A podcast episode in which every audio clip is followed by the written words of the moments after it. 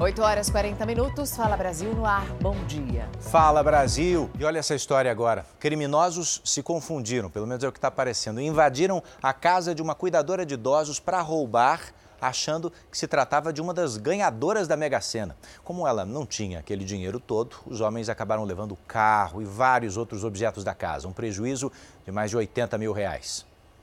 Três meses após a repercussão dos ganhadores da Mega Sena, moradores da pequena São José da Bela Vista viraram alvos de criminosos. Essa cuidadora, de 67 anos, teve a casa invadida por uma quadrilha que acreditava que ela era uma das ganhadoras. A casa foi toda revirada. Os bandidos vasculharam os quartos e todos os móveis. Pelo local, roupas, bolsas e documentos espalhados pela cama e no chão. A vítima também teve a boca amordaçada, pés e mãos amarrados com peças de roupas e uma fita métrica. Enquanto estava em poder do bandido, um outro comparsa dava cobertura do lado de fora. Já uma terceira pessoa, que estava nesse trevo, bem na entrada da cidade, coordenava a ação pelo celular. Eu falei pra ele, não, não sou ganhadora da Mega Sena. Pegou e falou, não, mas aqui a informação que, tem, que eu tenho é que aqui tem muito dinheiro. Os criminosos permaneceram na casa por cerca de três horas. A dona da residência ficou sob a mira de uma arma todo esse tempo, só que ela não tinha dinheiro. Então, os bandidos descobriram que tinham invadido a casa errada. Mesmo assim, separaram alguns objetos e fugiram no carro da vítima. Segundo a cuidadora, o alvo era a família de um ganhador que tinha se mudado da cidade há cerca de 15 dias. O imóvel fica a menos de 20 metros de distância da casa dela. Coincidiu que a dona da casa é morena baixa, igual eu. E a casa de esquina, das duas. Então coincidiu, foi, foi onde que ele falou que a fita estava errada. O caso da Mega Sena em São José da Bela Vista, cidade a cerca de 400 quilômetros de São Paulo, ganhou repercussão nacional. Nove apostadores acertaram as seis dezenas e ganharam a bolada de 108 milhões de reais. Cada um levou cerca de 12 milhões. Mas o prêmio virou polêmica no município. Outros apostadores que participaram do bolão alegaram não ter levado o prêmio. Não é o caso da cuidadora, que não apostou, muito menos ganhou e ficou com prejuízo de aproximadamente 80 mil reais. Ah, eu vou mudar, né? Porque ele pode voltar, só que eu tava mentindo, ele pode voltar, eu não vou ficar aqui mais. Urgente quando não é água da chuva, é água tratada. O rompimento de uma adutora agora há pouco em São Paulo assusta os moradores de um bairro da Zona Norte. A quantidade de água é imensa e a gente vai para o local com a repórter Paola Viana. Paola mostra qual é a situação por aí agora.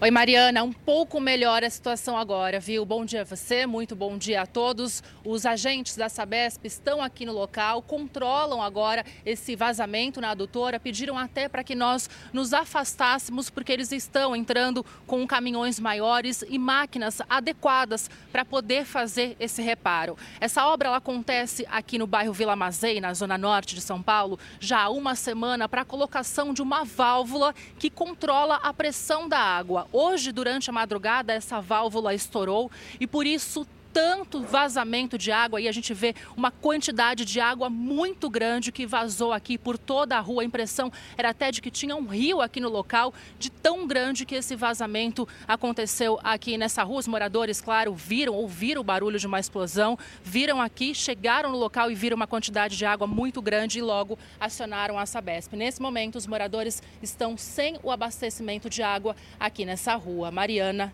e Edu. Abastecimento interrompido, o jornalismo da Record acompanha, só assim para a gente ter noção de quanta água passa debaixo dos nossos pés, né? Uma adutora apenas na zona norte de São Paulo causou essa cachoeira toda a água já foi interrompida, pelo menos esse fluxo que você está vendo aí. Mas tem muito trabalho para a Prefeitura de São Paulo nessa manhã de quinta-feira. Vamos falar agora sobre o clima, sobre as chuvas de verão. Olha, hoje é o primeiro de três dias de estiagem previsto para o sudeste do Brasil. Entretanto, os efeitos dos temporais dos últimos dias permanecem entre nós. Já abrimos essa edição com imagens terríveis para você.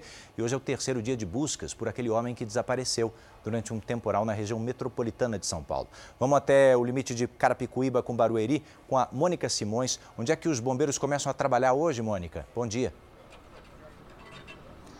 Oi, Edu, bom dia para você, bom dia para todo mundo. As buscas foram retomadas por volta das 6h15 da manhã e as equipes estão espalhadas a um raio de 20 quilômetros até a cidade de Pirapora do Bom Jesus, que fica também na região metropolitana. Nesse ponto aqui, Edu, as equipes, olha só, tem uma equipe que vai descer com bote nesse momento. Lembrando que esse local foi onde o Renato Aparecido Guerra, de 40 anos, desapareceu. Eu vou pedir para o Ronaldo, que é o nosso cinegrafista, dar um zoom. Nas imagens que o helicóptero da Record flagrou, ele estava se segurando ali naquela vegetação, depois foi levado pela correnteza e desapareceu. Então, até o final da tarde, as equipes vão continuar as buscas e o helicóptero Águia deve subir a qualquer momento. Edu, Mariana. Obrigada, Mônica. Ibanês Rocha deve voltar hoje ao cargo de governador do Distrito Federal. Ele que estava afastado por suspeita de omissão nos atos extremistas de 8 de janeiro deste ano. Vamos a Brasília com Cristine Otaviano. Bom dia, Cristine. Já se sabe a que horas o governador reassume? Olá, muito bom dia. Nós estamos nesse momento no Palácio do Buriti, que é o palácio do governo local, onde está marcada para daqui a pouquinho, às 11 horas, uma coletiva de imprensa, onde o governador Ibanez Rocha vai oficializar o retorno dele. Até então, Ibanez só se pronunciou pelas redes sociais, ontem ainda, logo após a decisão do ministro Alexandre de Moraes, do Supremo Tribunal Federal. O ministro foi quem definiu o retorno de Ibanez agora, neste momento, ao cargo. De acordo com Moraes, não existe no relatório construído pela Polícia Judiciária indícios ou risco de que Ibanês faça tentativas de atrapalhar as investigações de agora em diante. De toda forma, ainda segundo o ministro Alexandre de Moraes, as investigações continuam por parte da Polícia Federal e Ibanês pode ser novamente afastado do cargo caso surjam novas provas. Edu, Mariana. Obrigado pelas informações, bom dia para você. E olha, o ex-presidente Jair Bolsonaro, que segue nos Estados Unidos, tem até a semana que vem para devolver as joias dadas a ele pela Arábia Saudita. Segundo o Tribunal de Contas da União, no entendimento lá de 2016, presentes valiosos dados a presidentes da República são sempre patrimônio público. O Tribunal de Contas da União determinou que o ex-presidente Jair Bolsonaro envie a caixa com relógio e anéis em até cinco dias úteis para a Secretaria-Geral da Presidência da República. Isso porque o ministro Augusto Nardes lembrou que o Tribunal de Contas da União nunca armazenou bens durante julgamentos. Além das joias recebidas da Arábia Saudita, armas recebidas nos Emirados Árabes também vão precisar ser entregues. E as joias apreendidas no aeroporto de Guarulhos também serão enviadas pela Receita Federal para a Secretaria-Geral da Presidência da República. É na Secretaria Secretaria de Documentação do Patrimônio Histórico que são guardados todos os presentes recebidos por todos os presidentes do país. Com base em decisões anteriores do TCU, apenas presentes baratos e de uso pessoal devem ficar com quem ocupa o cargo de presidente da República. Joias e presentes valiosos são patrimônio público. No caso dessas joias, não há qualquer dúvida de que, pelo valor que têm, elas devem ser incorporadas ao patrimônio público, jamais ao patrimônio particular de qualquer autoridade. O TCU ainda vai fazer uma auditoria completa nos presentes recebidos pelo ex-presidente desde 2019, situação que já havia acontecido com Dilma e Lula ao deixarem o cargo. Por detrás da primeira-dama ou do presidente da República está o Estado brasileiro, o governo brasileiro. Essas joias, a exemplo de todos os demais presentes, têm de ser entregues à presidência da República, lá catalogadas e essas joias devem integrar o patrimônio brasileiro. O caso das joias também é investigado pela Polícia Federal e Receita Federal. Os pais que perderam a guarda do filho por suspeita de uso de drogas deram um novo passo na tentativa de receber a guarda do bebê de volta. Com a ajuda da nossa equipe, a mãe foi tirar a segunda via do documento de identidade para, enfim, poder fazer um exame toxicológico. A gente só fica pensando nas outras muitas famílias que vivem dramas assim e que não têm a ajuda de uma equipe de TV por trás para jogar luz sobre o seu drama.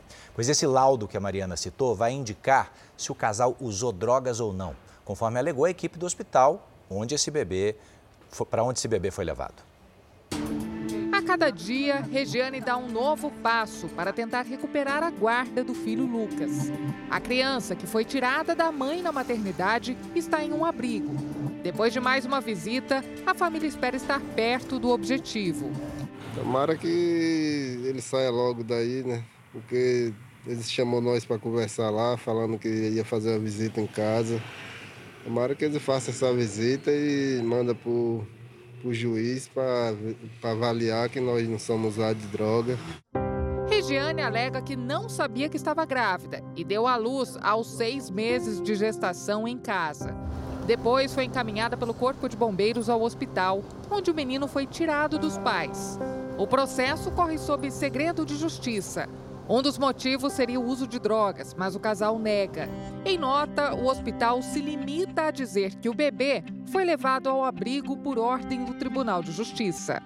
O casal tenta a todo custo mostrar que eles têm condições de criar o Lucas. Por isso, eles fizeram esse abaixo assinado. Eles escreveram assim: Estamos juntando provas da nossa idoneidade para obter o Lucas de volta para casa. Em dois dias, eles conseguiram colher 300 assinaturas de amigos e também de vizinhos, todos favoráveis à saída de Lucas do abrigo. Agora, esse documento vai ser encaminhado para a Justiça. Eles vê nós direto lá, viu que nós temos capacidade de criar essa criança, porque nós já temos duas meninas, eles vê que ela é leva as meninas para a escola, o cartão de vacina em dia e eles se comoveu com o caso, né? Regiane e Reginaldo querem juntar ainda mais provas e por isso devem fazer um exame toxicológico. O exame detecta o uso de drogas nos últimos três meses. O problema é que para fazer o teste, o casal precisa de documentos atualizados. Regiane não tinha identidade recente em São Paulo Fomos até o Instituto de Identificação para que ela desse entrada no novo RG. Você estava esperando muito por isso? Muito. Deus, que tem que fim que eu consegui fazer a identidade. Minutos depois, ela sai com um protocolo em mãos. Estou muito feliz, porque tá, já está perto para pegar a identidade. E quanto mais perto de pegar a identidade, também mais perto de tentar recuperar a guarda do seu filho. Com certeza. Olha, boa notícia aí é que a Regiane e o Reginaldo já estão com os RGs novinhos e vão poder dar entrada finalmente no tal do teste toxicológico. Deixa eu te contar que a usina hidrelétrica de Barra Bonita, no interior de São Paulo, abriu as comportas para ajudar no escoamento dos aguapés que estão tomando conta de, da parte alta do rio Tietê. A imagem impressiona. O rio está coberto de aguapés, uma planta aquática flutuante que forma essa espécie de tapete verde. A situação é recorrente, mas dessa vez o excesso chamou atenção. Neste momento, é, se deu mais por conta das chuvas prolongadas que elevou o nível da represa para sua cota máxima. Isso faz com que os aguapés, as moitas de capim, se desprendam das lagoas marginais que existem na região de Anhembi, Botucatu, também no rio Piracicaba, e eles acabam descendo o rio e encostando na montante aqui da barragem de Barra Bonita. Os aguapés dificultam a navegação, atrapalham a vida aquática, por isso as comportas precisaram ser abertas para tentar escoar as plantas. Um grupo de trabalho com pesquisadores e autoridades na área foi formado para tentar combater o problema. A Polícia Federal está cumprindo 14 mandados de busca e apreensão nesse instante em municípios do estado de São Paulo, do Paraná, uh, por causa do combate ao crime de contrabando de combustível. A ação está sendo realizada com apoio da Receita Federal, que identificou uma empresa laranja para ocultar a verdadeira importadora. O valor desse possível contrabando aí pode chegar a 1 bilhão e 200 milhões de reais. Os mandados são cumpridos em São Paulo, em Santos, Campinas, Maringá e Foz do Iguaçu. Além do crime de contrabando, os investigados poderão ser processados e julgados pelos crimes de fraude processual e falsidade ideológica, além de evasão de divisas e associação à organização criminosa. Uma boa notícia para os paulistas. São Paulo aderiu ao Sistema Federal de Notificação Eletrônica. Assim, os motoristas poderão ter descontos na hora de pagar as multas de trânsito. Vamos falar com Rafael Ferraz. Bom dia para você, Rafael. Então, aderindo a esse sistema, qual seria o valor de desconto nas multas? até 40%, Mariana. Primeiro, bom dia para você, pro Edu, e também para quem nos acompanha. Uma boa notícia para quem enfrenta o trânsito todo dia aqui de São Paulo que comete aí algum tipo de infração. O sistema já está em operação, viu? Para conseguir o desconto é preciso estar cadastrado no portal da Secretaria Nacional de Trânsito ou no aplicativo da Carteira Digital de Trânsito. Daí basta habilitar a adesão ao sistema, viu? Mas para pagar a multa com desconto é preciso abrir mão de eventual recurso. O motorista precisa então reconhecer que cometeu esta infração. Boa notícia então, né, Mariana, Edu? Para quem toma multa. Para quem toma multa e para quem reconhece, né? Porque não querem reconhecer, vai ter que abrir mão da defesa prévia. Tá bom, fui eu, me dá o desconto.